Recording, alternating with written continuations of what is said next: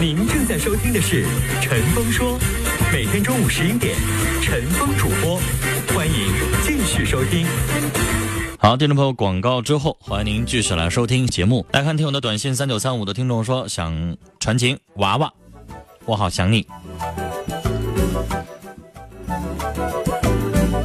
听众啊，他说我曾经是精神分裂症患者，经过几年的药物治疗，现在已经彻底治愈了。我还用继续吃药吗？女士，您应该经常去看神经科，神经科的医生会告诉您啊，您的疾病是精神分裂症啊，属于精神疾病的范畴。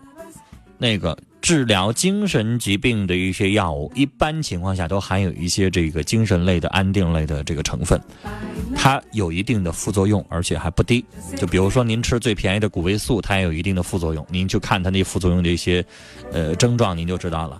好了，当然就不用吃了，但是您要时刻去关注您的精神和您的整个的行为状况。自己可以养成一个习惯，买个小本儿，每天记录一下自己的思想活动，简单记啊，不用像写日记写那么长，简单记今天想了什么，今天做了什么，今天有没有一切正常。每天睡觉之前回想一下，没有任何问题，都很规律，那您就不用继续服药。如果一旦产生了不规律的状况，劝您继续回到医院的精神科去问一下医生。幺二二七的听众说：“今天是我的二十九岁生日，祝愿自己开心和快乐，心想事成，减肥成功。”六五六九的听众说：“上了大学，学习没了动力，很想学习，但不在状态，怎么办？”你的大学的目的是要有一个好文凭，以后找一好工作，改变你的命运，那还不是动力啊？找不着工作，在家本待着了。我经常去做大学生的讲座的时候，会说你参加一下大四学长学姐的招聘会，你看看你有没有动力。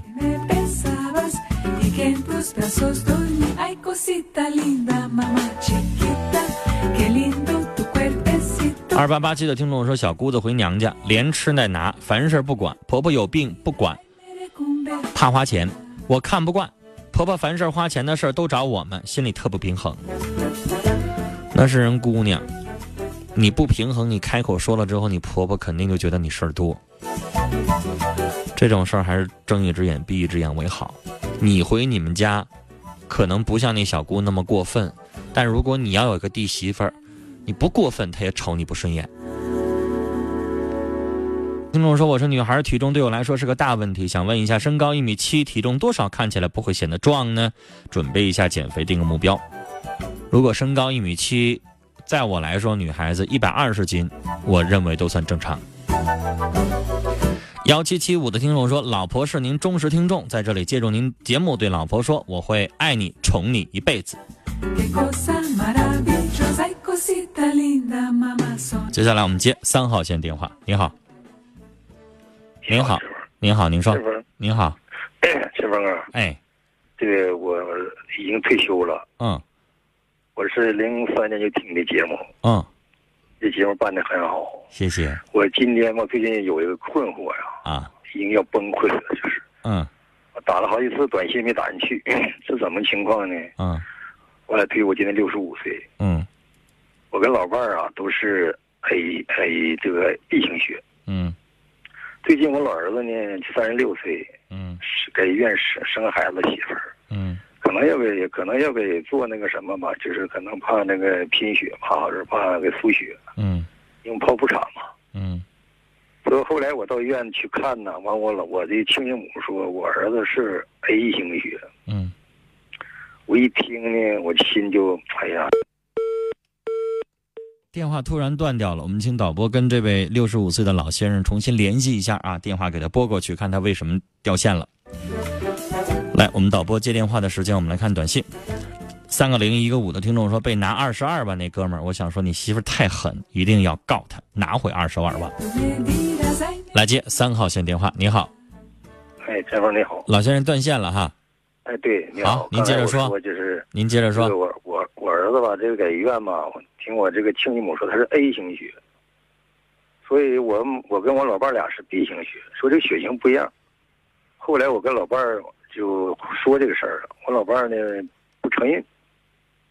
说我，而且我老伴儿还有病，心脑血栓后遗症，能扶着走路。老先生，确实是像您说的这个情况，你俩都是 B 型，儿子是 A 型，那这个孩子应该不是您的。对假如说你俩有一个是 A B 型，他就有可能是 A 型。那你俩全是 B 型，他不可能整出 A 型来。所以您的分析我支持。嗯，说我现在真是困惑，没有办，他没有办法啊。但是老先生，我还得说回一句，这孩子多大了？您哎六十五，还得四十岁了吧？三十六了，三十六都这么大年纪了，您还能咋着啊？是不是自己儿子也养一辈子了，他也得赡养您？这话谁也不能说，你说我，我想，儿子我要是像，假如说先生，我要是您三十多岁，知道这孩子才几岁的时候知道，那我我我可以跟你老伴儿说说道说道。那现在您都六十五了，孩子都三十六了，这一辈子来孩子也不知道，你就装傻不知道吧？这事儿你挑明了之后能有啥好处呢？对不对？孩子如果不知道，孩子对您还挺孝顺的话，那您就就这么过下去吧。孩子都挺好的，那就对您，那您想想，您提这事儿不就没必要了吗？您都是六十五了，咱接下来您这个年纪是完全老年，您这个年纪咱就想着多活几年，咱自己呢晚年生活幸福，咱少操心就得了呗。咱自己给自己找那事儿干啥，孩子都不知道，等于是什么？您现在心里明白了，这孩子不是你的，是你老伴儿可能跟别人生的，但是你老伴儿没有把这话跟孩子说，孩子也不知道，孩子就当做根本什么都不知道，然后对您这个，对他来说是亲，他也没脸说脸，跟孩子对对，您说的对，他没脸跟孩子说，所以他就会孩子把您当成亲爸，那你也照样把孩子当成亲儿子呀。而且先生，您这种情况从法律上来说，即使是养子的话，你把他照顾到三十多岁了，这么大了，你该尽的义务都尽完了，他以后也得赡养您。所以这事儿提了，还是我我认为还是不提为好。啊，你说呢？提了也改变不了他赡养你的事实，但提了之后，这等于是一炸弹炸开了。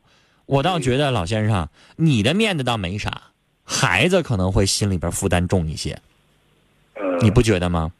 对，说完了之后有啥好处吗？没有啊，没有，都六十五了，你跟你老伴儿牵手，这辈子下来也快四十年了吧得。而且他还有病，就没病我也得跟他离婚，我这么想的。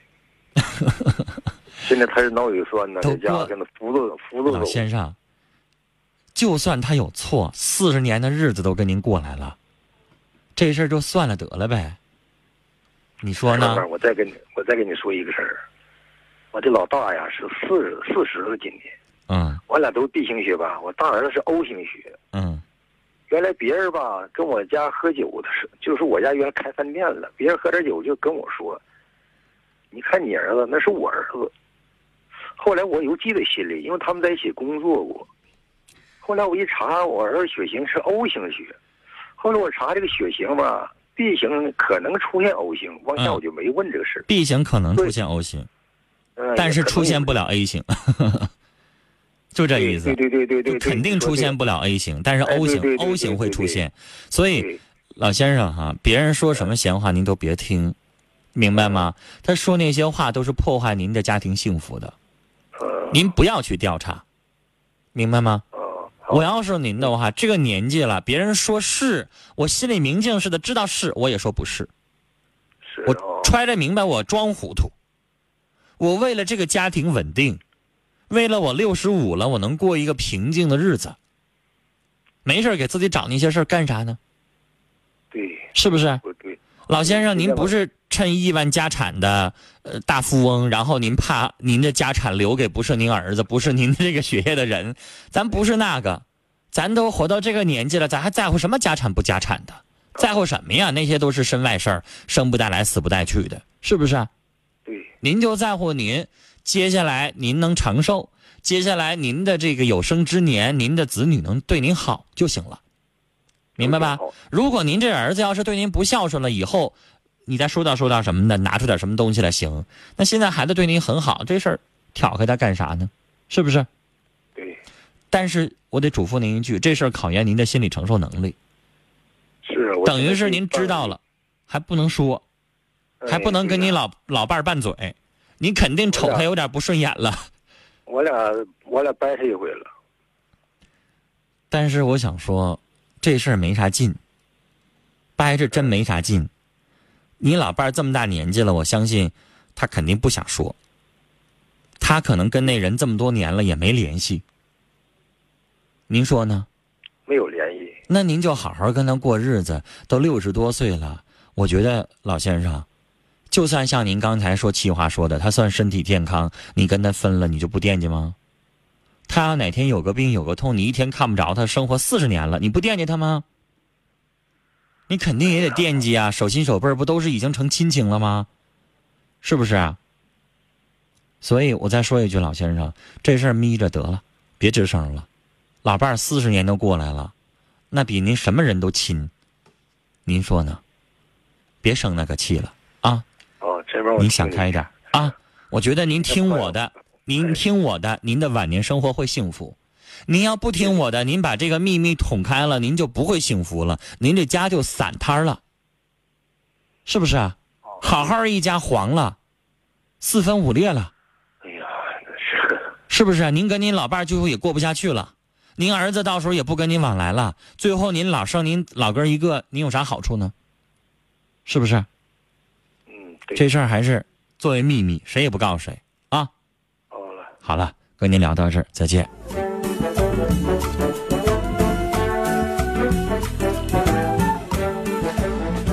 我们来接三号线的电话。你好，您好，陈峰。您好，你说，你好，嗯那个我上两天已经给你通过两次电话了，但是一直呢没有说那么具体，因为我介入这个节目吧，可能是有点紧张了那两次。嗯我呢就是现今天吧，我从头就开始把我要说的话，然后跟你说一下。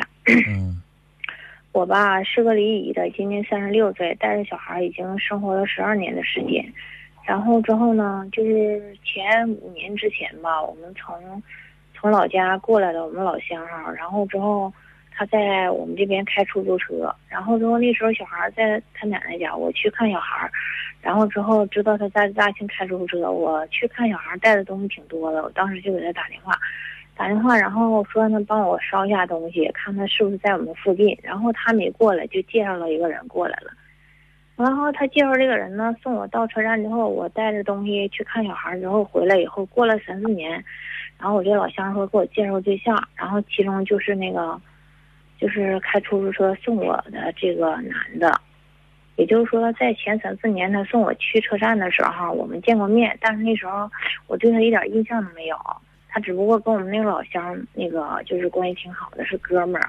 我跟我们这老乡的爱人呢，就是说是一届同学，一起毕业的，关系处的都挺好的，就这样。然后之后介绍完了以后，我们就在一起相处了。相处时候，当时我问他是怎么想的，就是介绍的这个这个我新新认识的这个朋友。然后他说：“哎呀，那他前几年咋没把你给我介绍给我呢？”然后说那时候。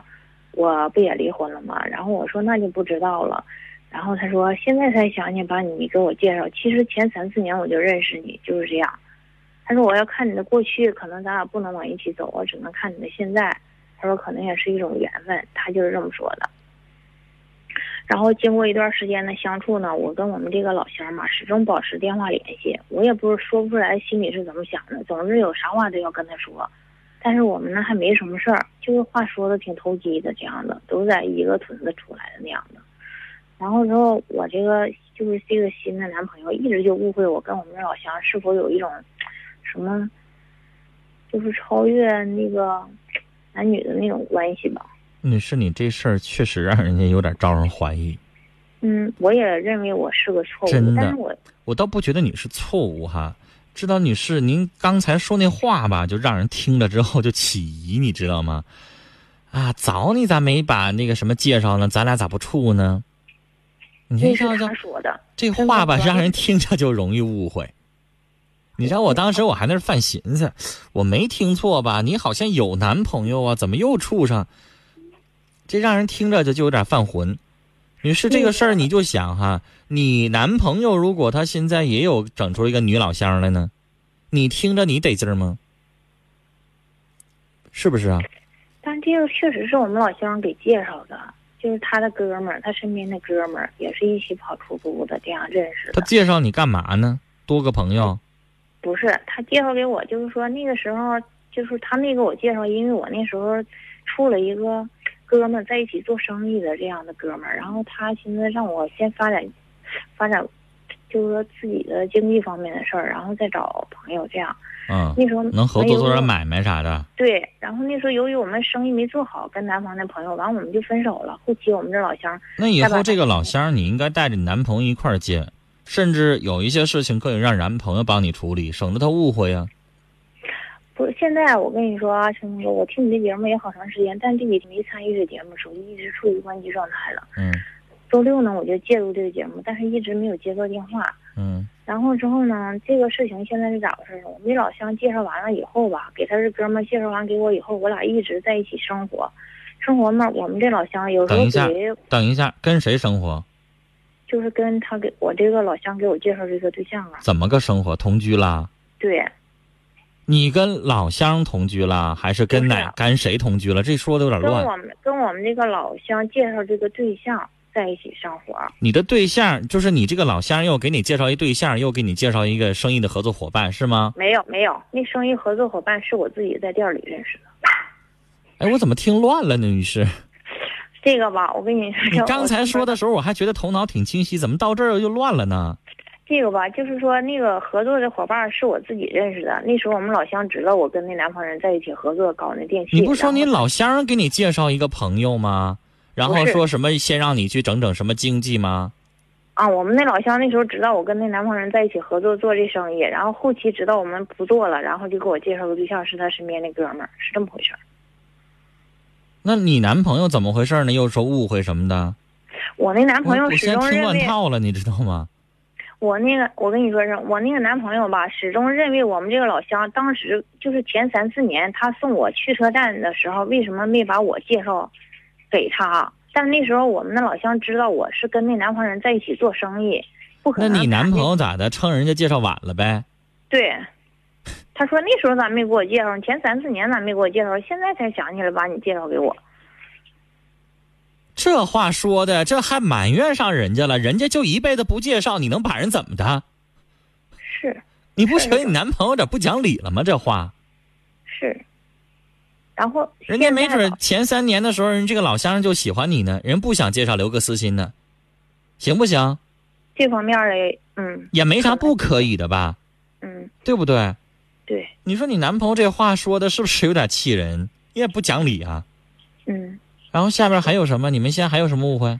下边吧，然后后期那天我不我打电话跟你说了吗？我说我俩生气了，让我把衣服给扔了，你记得吗？完你说的，啊，这女士你就不讲理了，怎么怎么样的？我也觉得啊我有点、，你是那位呀、女士啊？对呀、然后那你这事儿可不止一天两天了，这得有半个月、一两个月了吧？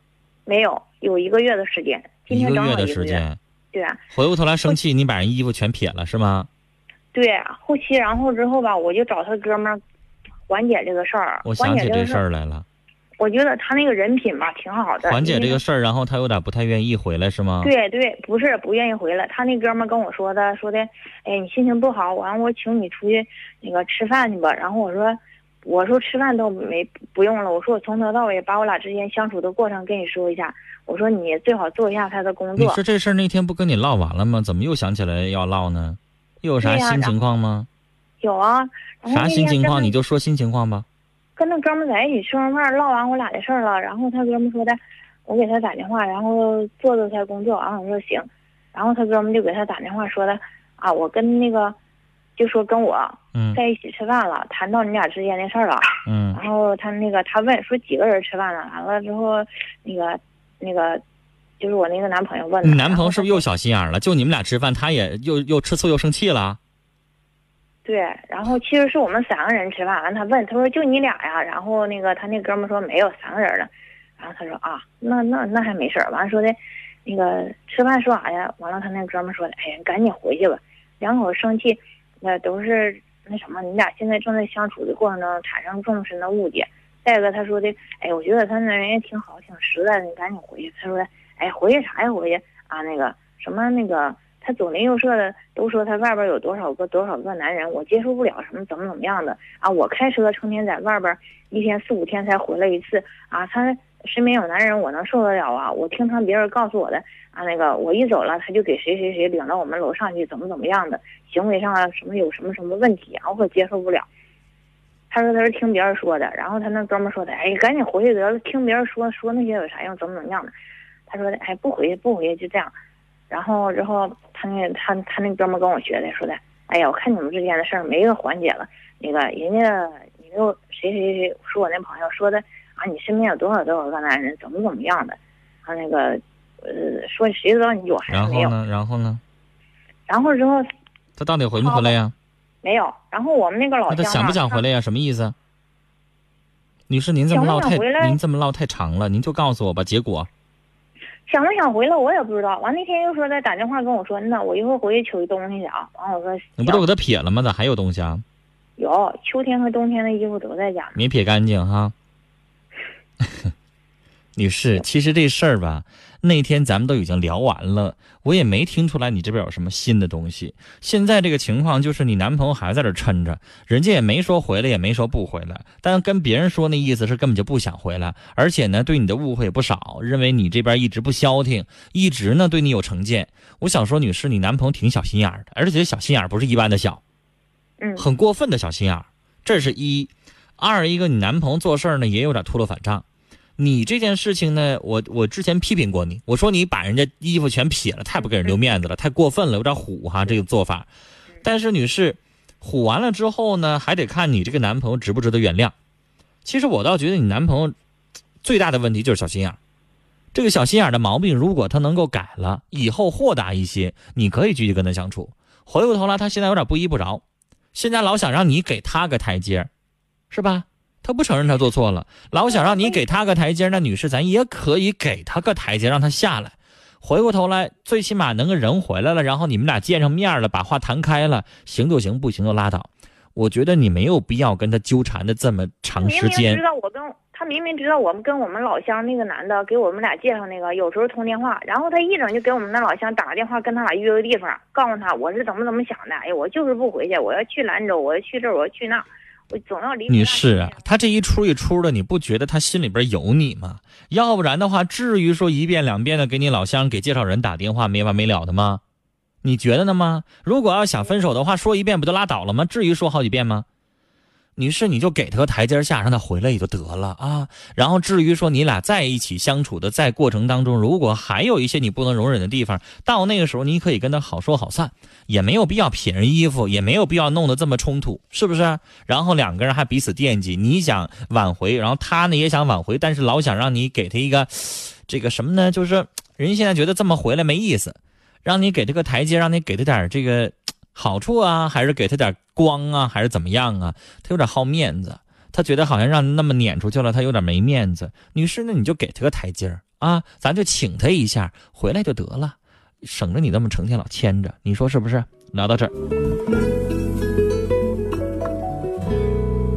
，Y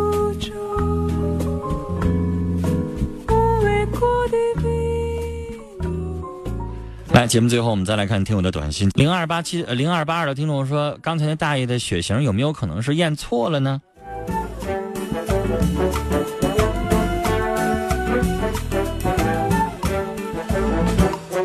那你这都是推测，我上哪知道去啊？八九八八的听众说，我觉得陈峰说的不对，那还有可能是报错了呢。不管是报错了还是怎么着，反正这孩子不是他的，对吧？报错了也不是他的。我现在又没劝他跟他媳妇去打仗去，我劝他这事儿忘了，不吱声儿，好好继续过日子。我哪儿错了？好了，大家有不同的意见，您可以发表啊。但是您说您自己的观点，说的圆乎，说的您自己能够有相应的道理可言啊。我相信刚才的事情，不管谁都会劝这个大爷消停的好好过日子。好了，时间的关系，我们今天的节目到这里结束了，感谢您的收听，再会。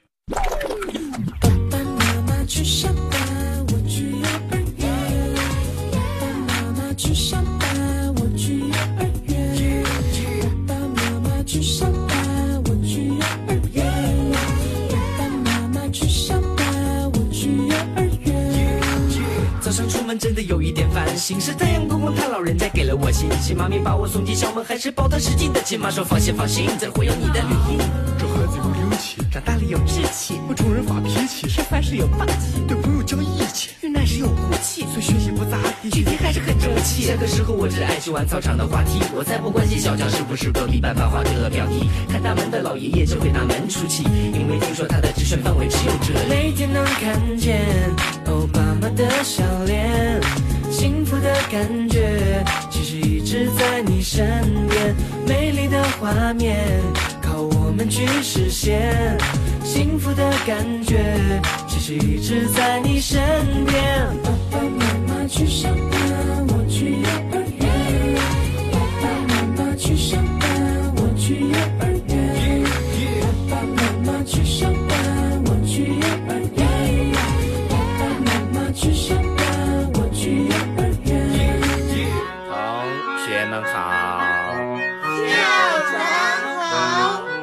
学们洗脸了吗？洗了。尿床了吗？尿了。呃，学费交了吗？没有谁知道世界的烦恼有多少？谁知道人们的生活有多糟？三二一，倒数去赛跑，告诉你路过的音乐有多好，听了以后就能唱上。要多么奇妙，就多么奇妙，请你不要去贪也不要太少，随便随便吃点东西，不饿了就是饱。让我们用埋头的精神，做的少一点烦恼，多压点大包。每天能看见欧巴马的笑脸。幸福的感觉其实一直在你身边，美丽的画面靠我们去实现。幸福的感觉其实一直在你身边。爸爸妈妈去上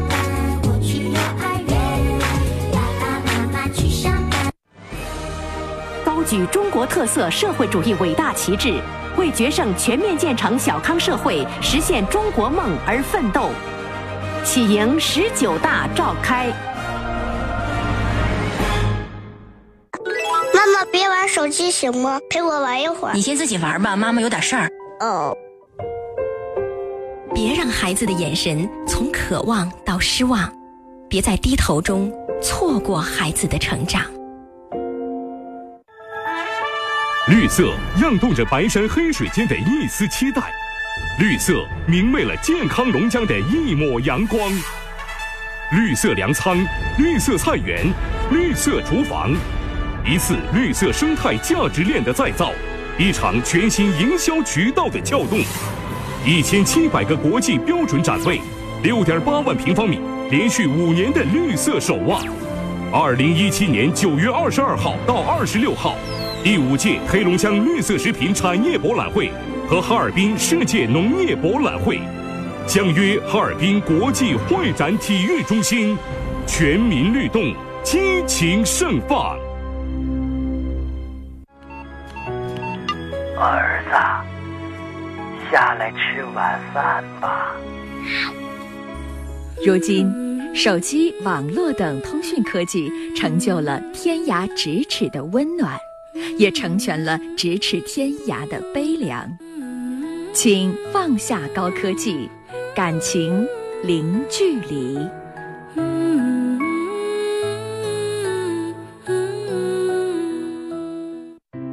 我叫穆海军，是哈师大马克思主义学院党委书记，现在又多了一个身份——大庆市杜尔伯特蒙古族自治区一心乡前进村驻村工作队队长。过去我的任务是教书育人，而现在我的目标是帮助乡亲们脱贫。一开始来我们这村吧，我们大伙都互相理不理解他，不知道给我们带来什么效果。到现在来看呢，我们非常欢迎他。扶贫先扶人，我拿出做老师的耐心和方法，村里的老党员成为我最有力的助手。木哥，我想通了，我呢想考一个驾驶照，你帮我联系联系。穆书记啊，我家今年李子丰收了，帮忙给卖一卖。当电话一次次响起，我知道我和乡亲们的心也更近了。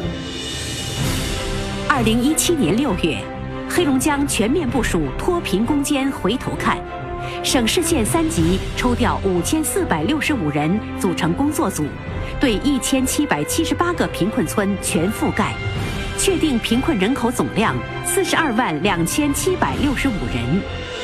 致敬扶贫团队，致富奋进龙江。